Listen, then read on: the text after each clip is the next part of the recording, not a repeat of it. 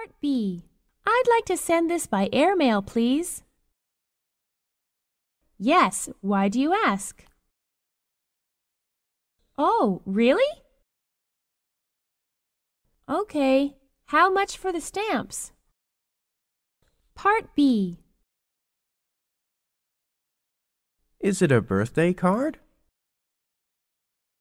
Cards are cheaper than letters. You can't seal the envelope, though. Two dollars.